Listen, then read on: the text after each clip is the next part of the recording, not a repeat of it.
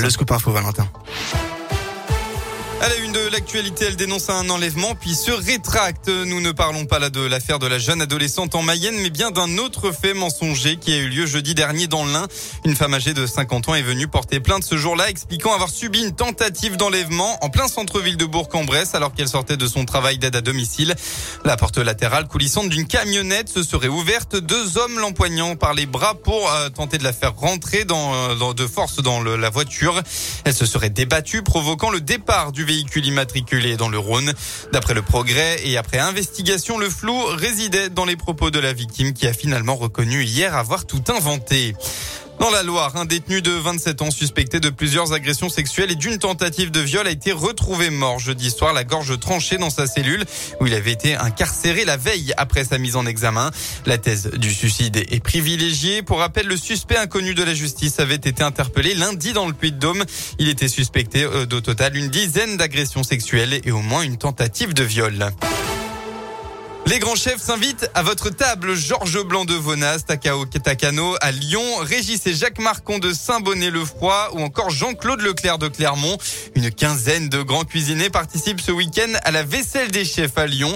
Ils ont décidé de renouveler les assiettes, plateaux, cloches ou autres services à milliardise de leur restaurant.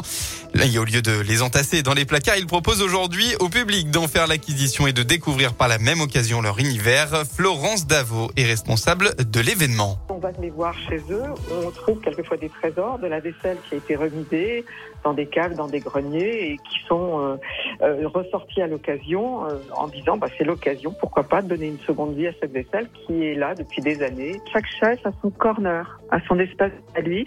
On va retrouver à la fois les assiettes et toute la petite décoration de table même qui va avec.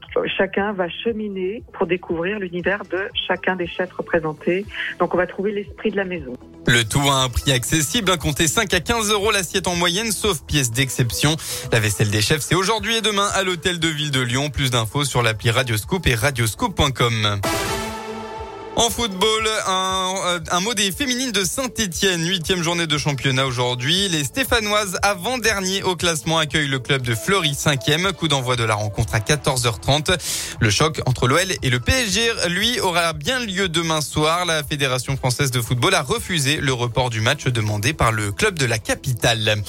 Et bien enfin, hashtag Free Britney. C'est une très bonne nouvelle pour la chanteuse américaine. La mesure de tutelle qui frapperait Britney Spears depuis 13 ans a été levée hier par un tribunal de Los Angeles après des mois de procédure pour reprendre le contrôle de sa vie personnelle. C'est le meilleur jour de ma vie, a écrit Britney sur son compte Instagram en remerciant évidemment ses fans de leur soutien.